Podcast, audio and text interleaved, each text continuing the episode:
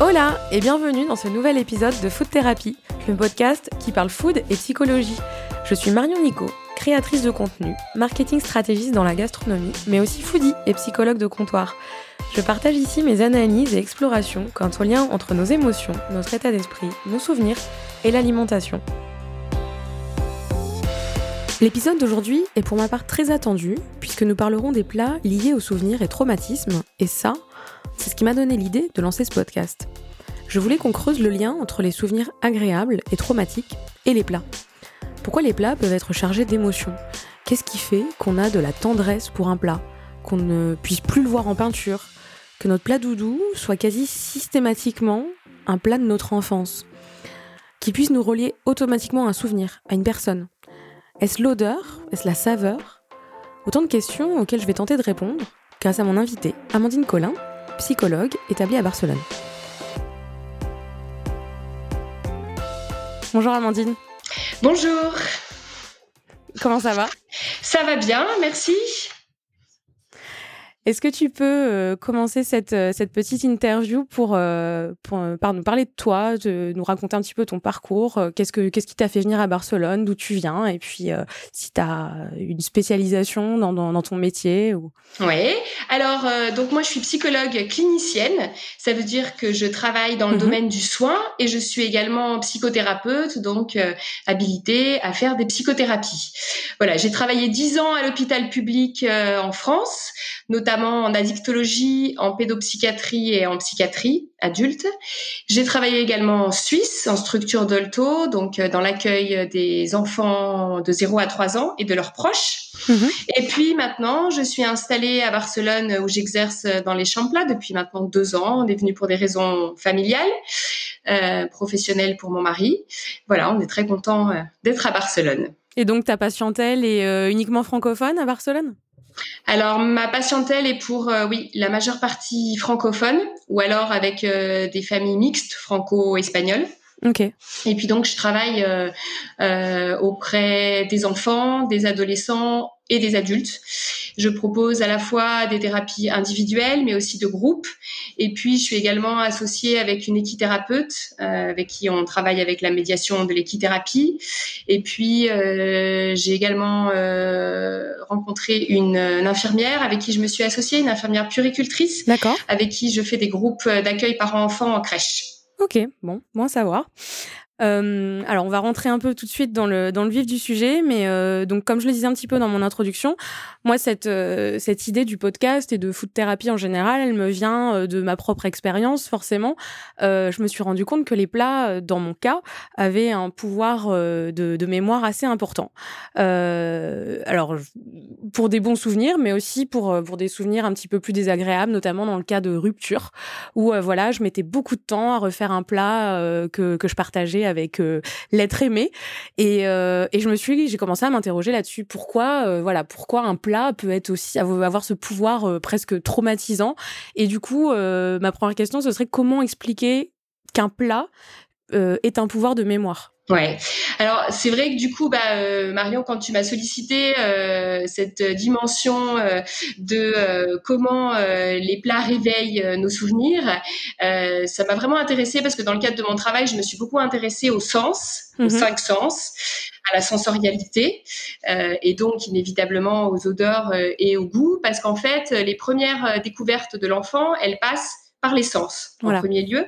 Et donc pour les psychologues, c'est très intéressant parce que c'est la voie royale des accès à, à tous les souvenirs, y compris les souvenirs qui datent d'avant l'apparition du langage. Ok.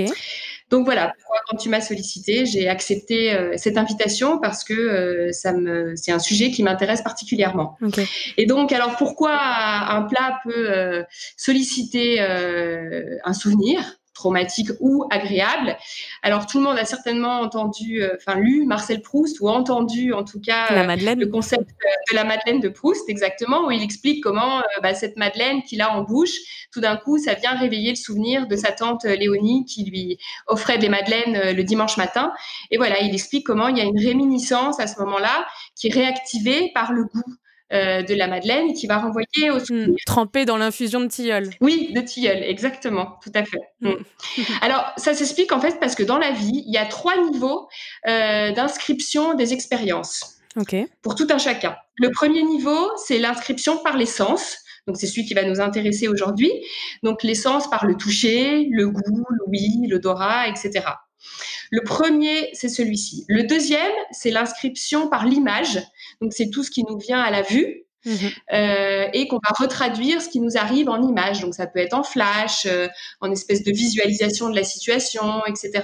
Et le troisième niveau d'inscription des expériences dans la vie hein, en général, c'est le plus élaboré. Et là, ce sont les mots. Euh, c'est-à-dire, eh bien, on va avoir plutôt une remémoration avec une phrase ou avec un mot, etc. Les nourrissons, eux, ils vont s'arrêter au stade 1. Donc, l'essence, la sensation. Ensuite, les bébés qui n'ont pas encore le stade euh, de la parole euh, et du langage développé, donc avant 2-3 ans, ils vont s'arrêter au stade 2, à l'image. Et puis les adultes, on va être capable de passer tous les stades. D'accord. Donc le troisième peut arriver sans que les deux précédents aient eu besoin d'être sollicités. Ou alors le troisième, euh, les mots peuvent, les phrases peuvent se poser sur le deuxième, qui est l'image, qui peut se poser, qui peut se poser elle-même sur le premier. D'accord. Voilà. Et quand tu dis les sens, euh, ça peut être à la fois euh, l'odorat, le goût. Parce que bon, quand, lié à, la nourriture, c'est ces deux sens-là principalement. Bon, ensuite, il y a aussi le côté visuel, mais, mais on va dire que c'est plus l'odorat et le, et le goût en premier quand on parle de nourriture.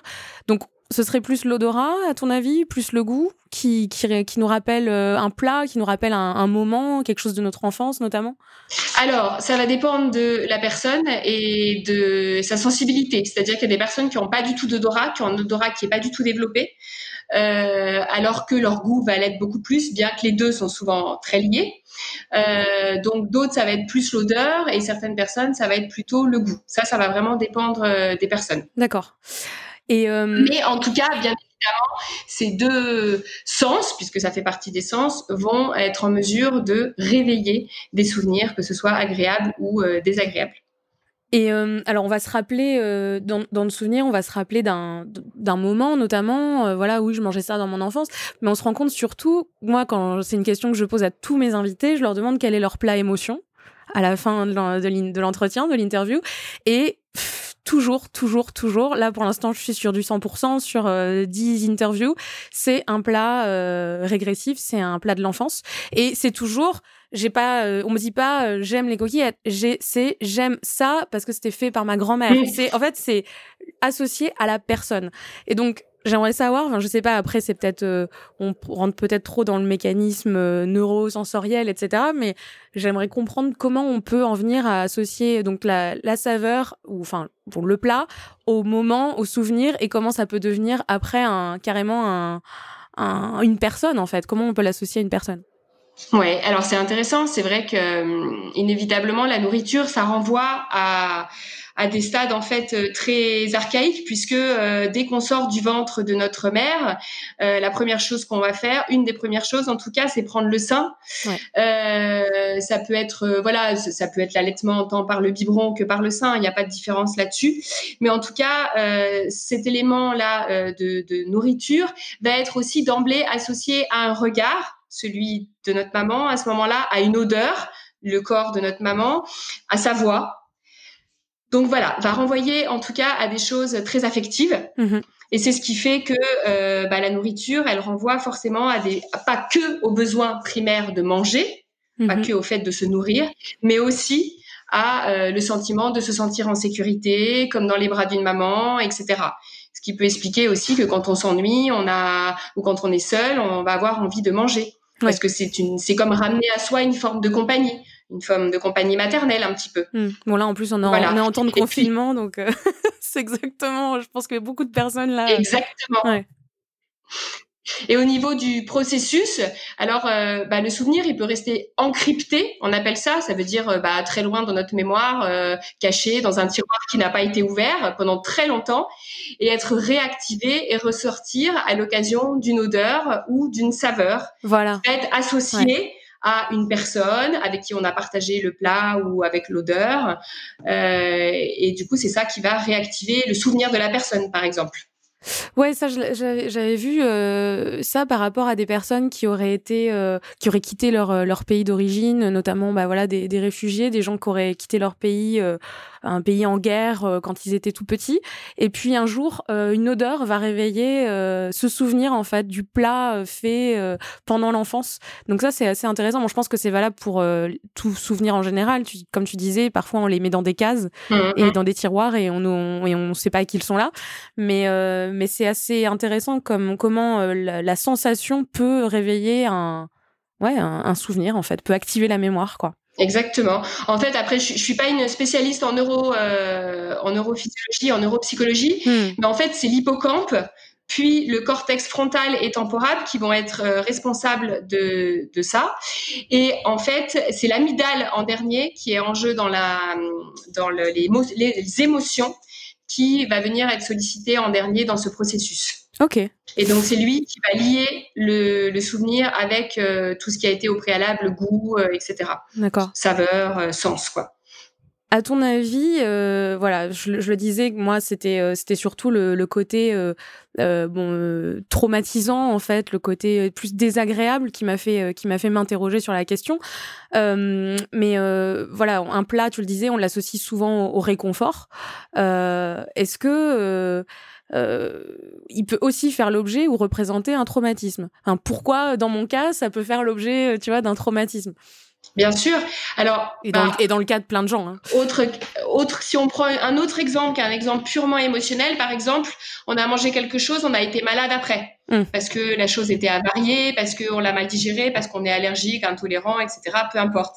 Mais du coup, il va être très difficile de remanger ce plat, même si on sait après que cette fois, il ne va pas nous, nous rendre malade. Hum Mais rien que le goût ou l'odeur de ce plat a été associé à j'ai été malade et on ne va plus pouvoir le manger, ou en tout cas, on va pas avoir du tout envie de le manger, parce que euh, l'odeur et la saveur nous évoquent un très mauvais souvenir. Bon là, c'est assez. Et ben c'est exactement la même chose qui se passe dans le cadre des émotions. Bon là, c'est assez factuel parce qu'il y a, euh, voilà, ça a été, j'ai mangé quelque chose, j'ai eu une indigestion, mais euh, bon bah alors je sais pas, est-ce que est-ce que la rupture peut être aussi non digérée?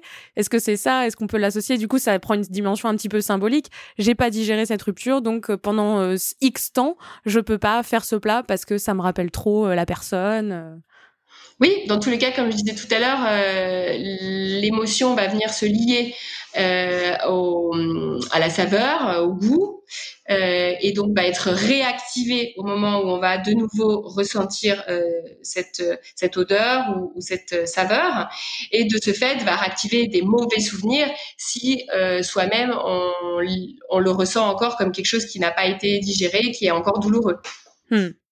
Euh, et, qu'est-ce que tu donnerais comme conseil pour, euh, pour atténuer euh, la douleur d'un plat Est-ce que c'est possible déjà? Est-ce que euh, on peut transformer, désacraliser, euh, comme euh, voilà, comme on va désacraliser des, endroits aussi, désacraliser peut-être des chansons, parce que je sais qu'il y, a beaucoup de gens qui sont aussi sensibles, souvent après une rupture par exemple, ou dans un avec un deuil. Hein, cette cette chanson, cette musique nous rappelle trop la personne. comment est-ce qu'on peut passer au-dessus de ça? Est-ce qu'on peut faire son deuil entre guillemets de d'un plat, d'une chanson? Bon là, on s'intéresse plus au, plat. est-ce qu'il y, y, a quelque chose qu'on qu'on peut faire? Est-ce qu'il faut le recuisiner est-ce qu'il faut prendre son temps pour, euh, pour, euh, pour le refaire? Est-ce qu'il faut le partager avec quelqu'un d'autre? Euh, Voilà, lui donner un, une, nouvelle, une nouvelle histoire en fait. Oui, je pense que. Alors après, il n'y a pas de drame à ne plus aimer un plat ou ne pas vouloir en manger, mais si effectivement l'idée c'est de, de, pouvoir en remanger, eh bien, il faut transformer le souvenir qui lui est associé. Mmh Donc, la façon de transformer ce souvenir, eh ben, ça va être de partager ou de manger ce plat dans un autre contexte que celui dans lequel il avait été mangé euh, la fois précédente et qui avait laissé cette trace et ce souvenir. Donc, le manger dans un contexte euh, agréable avec des gens que l'on apprécie. Voilà. Ok. donc, le, pour récapituler un petit peu le fonctionnement euh, que tu expliqué avant, ce serait plutôt, alors, comme tu disais, ça dépend des personnes, mais plus d'abord en premier l'odeur, voire le goût éventuellement, qui activerait nos émotions, et ensuite, ça, ça déclenche le souvenir. Oui, euh, c'est non, c'est plutôt le, le, souvenir qui va déclencher l'émotion. C'est plutôt dans ce sens-là que ça va se, se passer. D'accord. C'est-à-dire que l'odeur ou la saveur, suivant la sensibilité des personnes, va évoquer tout de suite le souvenir et ensuite va venir se lier l'émotion qui est associée au souvenir. Ok. Euh, tout à l'heure, on évoquait euh, bon la, la, période de confinement et puis en général, bon voilà, quand on a un coup de blues, on n'est pas. Euh, en plus, bon, la, la langue française est regorge d'expressions en la matière. Donc quand on ah, je suis pas dans mon assiette, donc là on perd l'appétit. J'ai pas digéré ces mots, cette rupture, etc. on a tendance à se réfugier dans la nourriture pour chercher du réconfort. Euh, et on a tendance aussi, enfin voilà, moi j'entends beaucoup l'expression manger ses émotions. Euh, alors sans rentrer dans euh, les troubles alimentaires, hein, l'anorexie, la boulimie, etc. Euh, on le voit bien, là en ce moment, les gens se mettent à cuisiner, bon par ennui ou par par, plaisir aussi, pour parce que ça doit procurer aussi un certain plaisir. mais est-ce que on, peut se remonter le moral euh, vraiment en, en, cuisinant et pourquoi on parle de, de manger ses émotions, mais surtout on associe cette expression à quelque chose de plutôt euh, péjoratif. Voilà, je mange mes émotions parce que, euh, bah, je sais pas, on a un peu l'image. moi, quand je dis ça, j'ai l'image de Bridget Jones avec son pot de Ben Jerry's, clairement. Donc, mais c'est ça, c'est on se réfugie dans le pot de Nutella. Bon, voilà. Oui, euh, dans le, j'avais exactement cette image qui me venait aussi euh, qu'on voit dans les films avec euh, la personne posée sur le canapé euh, avec son énorme pot de Nutella ou de Ben Jerry's. Voilà, exactement. Alors dans ce cadre-là, bah, comme je disais tout à l'heure, c'est-à-dire que manger, c'est pas que un besoin primaire de se nourrir et de se maintenir en vie, c'est aussi lié à tout ce qui est plaisir. Mhm. et plaisir qui passe par euh, l'oralité, là en l'occurrence, et qui renvoie effectivement au plaisir qu'on a pu prendre depuis toujours dans le fait d'avoir été nourri par euh, nos parents et de partager du coup un lien avec eux. Et ben dans ces moments-là, il y a ce, plaisir affectif en fait qui va venir être rappelé et réactivé par la nourriture. Et dans des moments de rupture, dans des moments de tristesse, dans des moments d'ennui, eh bien on va essayer de se consoler en rappelant un peu ce, cet affectif au travers de la nourriture parce que c'est ce qui est à portée de main et qu'il n'y a peut-être pas forcément à côté eh bien quelqu'un avec qui faire un câlin, avec qui euh, discuter, avec qui euh, voilà. Et encore moins l'être aimé si c'est celui qui est perdu justement et que c'est dans le cadre d'une rupture. Et euh, pour revenir au, plat, au plat régressif, quand les personnes me disent voilà moi c'était le tourne d'eau avec les frites de ma grand-mère, etc.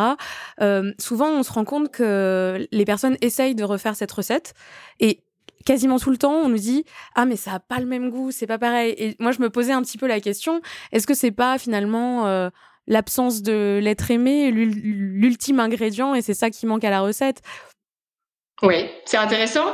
C'est une question intéressante. Alors effectivement, euh, c'est très compliqué de faire à l'identique euh, une recette exactement comme euh, notre grand-mère le faisait, par exemple. C'est très très très difficile. Et peut-être qu'effectivement, ce plat n'ayant pas été servi par notre grand-mère, n'ayant pas été partagé avec notre grand-mère, eh bien, il a une toute autre saveur si on le mange seul que si on le mangeait accompagné de quelqu'un. Mm. Et ça, c'est justement euh, ce que j'allais dire aussi tout à l'heure par rapport au fait de vouloir compenser, par exemple, avec euh, un énorme saut de glace euh, pour se réconforter.